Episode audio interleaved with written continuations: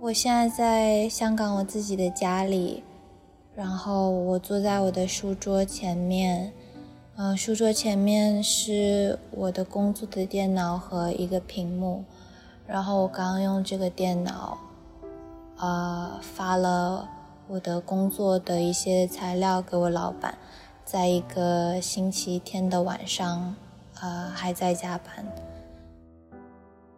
欢迎收听《生活减速带》。我是阿诺，你刚刚听到的是我的朋友 Victoria 的声音。上周日晚，我们分享了彼此的迷茫和自我挣扎。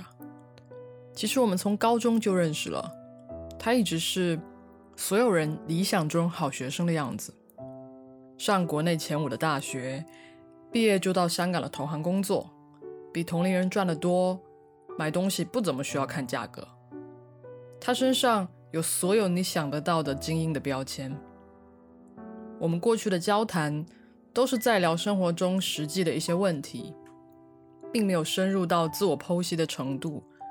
所以上周日的谈话也是我们认识以来比较特殊的一次。他开始分享他的状态。我找不到一个很好的词来描述，但是，嗯，我知道我心里面是。有一些恐惧跟疑虑，还有一些迷茫的感觉的。比如说，嗯，就是现在为什么在做着这样一份工作？然后我的目的是什么？那我的生活里面，啊，什么才能让我开心？我觉得可能这些都是在很现实，呃，我太多现实跟理性的。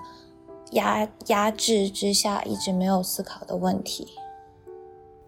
我觉得他是非常理智、有逻辑的。他把很多问题都可以很有层次的去解答，比如人要如何开心。嗯，在工作的同时，其实人是需要很多东西才能过得很开心的。你需要就是在工作里面找到意义，你也需。你也需要，就是生活中有，嗯，有意义的感情和和社交关系，不只是可能你的女朋友、男朋友，或者是啊你的家人，甚至你的朋友。我觉得这对一个人的幸福感来说都是很重要的。可以感受到他常常去思考这些问题。他说，每次迷茫的到来就像海啸。这些思考，也许就是帮助他一次次度过海啸的东西吧。我分享了许多在做内容的时候对作品的自我怀疑，未知太多了。我们总是会想自己做的选择对不对，未来会更好吗？他说他也常常会有这样子的感觉，还告诉了我他的应对方法。我我觉得自自我怀疑应该是全人类都有的事情吧。我经常也自我怀疑啊，就是 就是我我我每天都很怀疑跟很恐惧一些东西，然后我觉得特别特别是可能这段时间就是香港就是整个都嗯。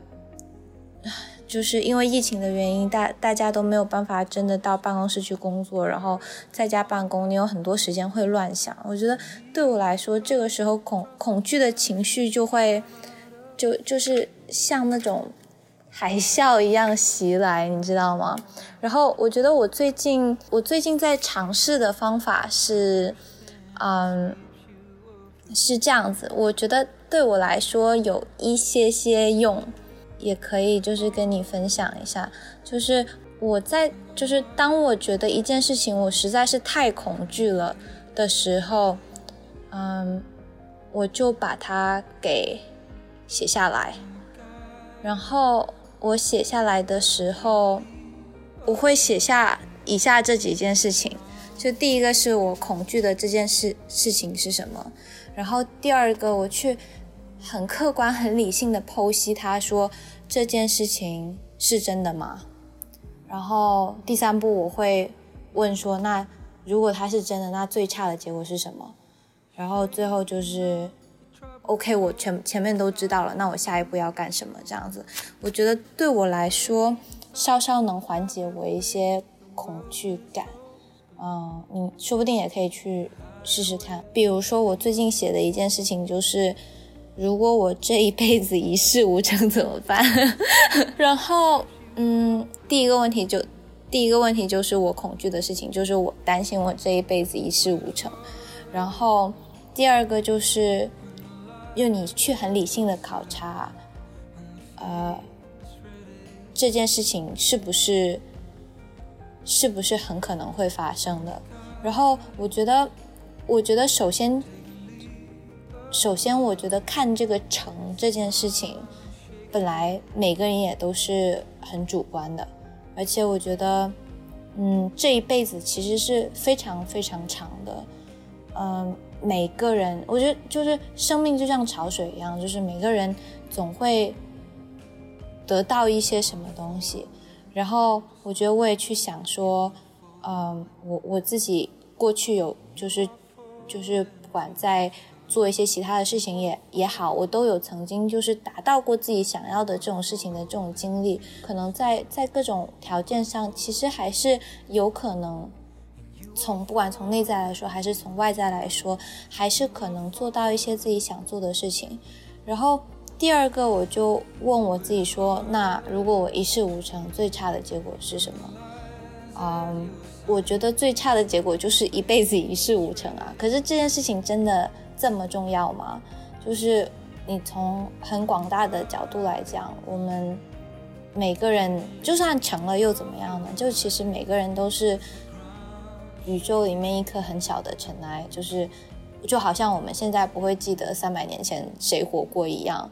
嗯，我觉得每个人在去世之后，世界也其实很难记得他们，就好像之前的人一样。所以其实最差的结果，那一事无成听起来跟有所成就其实差别不是很大，而且嗯，就是平凡快乐。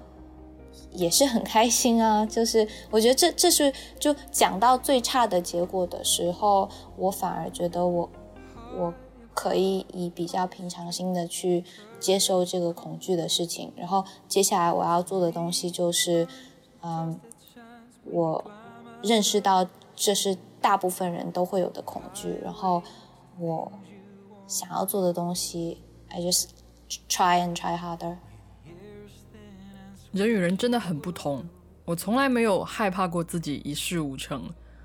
我说我很害怕失去希望。如果一个人失去希望，他的生命就结束了。迷茫的人除了急于做出选择，还急于去马上看到回报。而在付出和回报之间，往往存在着黑箱。我想要。锻炼身体，或者是想要学习一个新的，呃，培养一个新的兴趣爱好，我也会想说，我已经试了几次了，为什么我还是觉得我没有到很好呢？就我后来，嗯，想了一个很极端的例子，就来调侃我自己，叫做在。四十在跑步机上跑了四十分钟，就觉得自己好努力哦，为什么还不可以去走维密呢？这种心态，因为你不知道其他人付出了多少，所以你虽然这四十分钟对你来说是很辛苦、很辛苦的，但是就可能这个事情的本质就是需要很长久的积累，才可以让别人看到你、听到你的。当呃你付出了之后，你总是想要有回报的。但中间的盲点在于，就是你付出了时间，是不是这个东西就是一定会是在市场上比其他人好的东西？我觉得，呃，我觉得有几个因素我们是不知道的，就是我们付出的时间和其他人付出的时间中间的一个关系。就好像你说的，嗯，你其实也是知道别人可能是付出了很多的努力，但是这个努力到底是有多少？呃，从我觉得从个人的角度，其实其实很难看得清楚。就算是去呃去问去看，也不一定得到的是一个正确的答案。所以这是第一方面的不确定性。第二是，我觉得每个人的方法或者是嗯呃做这个事情的方式都是多种多样的。那可能有一些方法会比另外一些方法更好。那这些方法可能是摸索出来的，可能是呃各种各样的来源来的。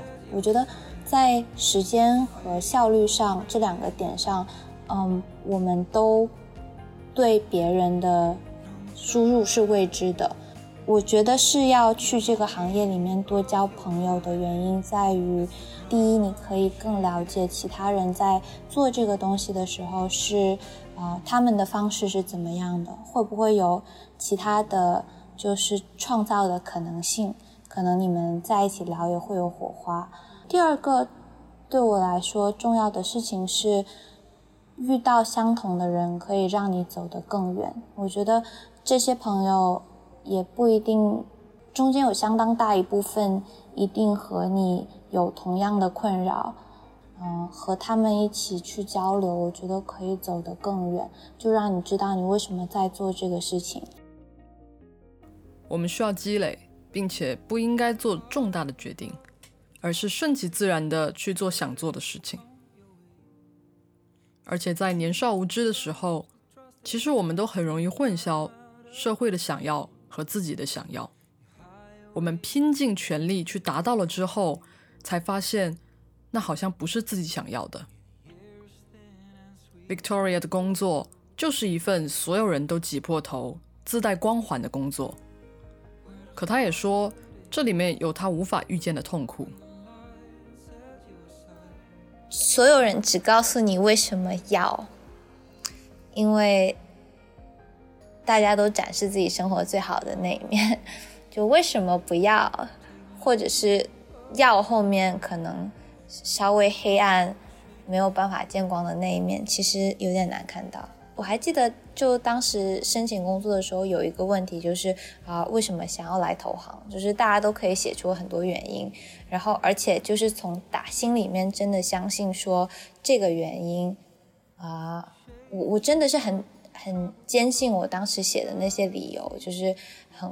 很快的成长，或者是怎么样？但是我就是万万也没有想到，就是我今天这个工作给我的，就是某些时候给我的生活带来的困扰跟就是痛苦，也是这么的真实，然后这么的切身。就至少在我当时，我是我是预见不到这些痛苦或是怎么样的，要而不得。然后得了之后也不一定会高兴，我觉得这是生活很大的悖论。也许真的有一天，我们足够了解自己，知道自己真实的想要是什么，我们就不会那么迷茫了。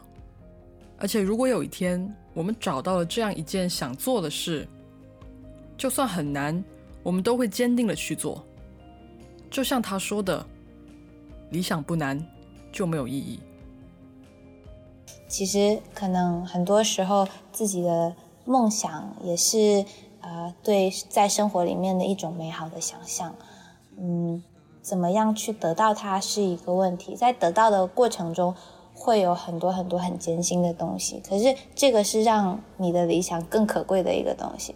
就是如果它不难，那就也没有意义。然后在得到了之后，你又要学会怎么去跟他去相处跟磨合，然后看到他背后的真实的全貌，然后并且你可以去接受他。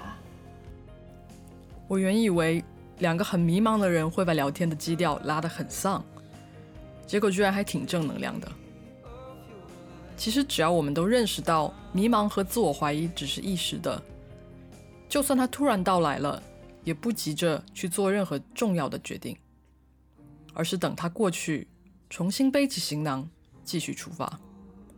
就像 Victoria 说的：“生活很难，但要很开心的继续。”生活很难，可是生活还是要继续，而且要很开心的继续。今天的节目就到这里，生活减速带陪你慢下来，我们下期再见，拜拜。如果你喜欢我们的节目，欢迎在喜马拉雅 FM、网易云音乐、苹果 Podcast、小宇宙及其他泛用类播客 APP 订阅和留言。也欢迎加入听众群，跟我们一起互动哦。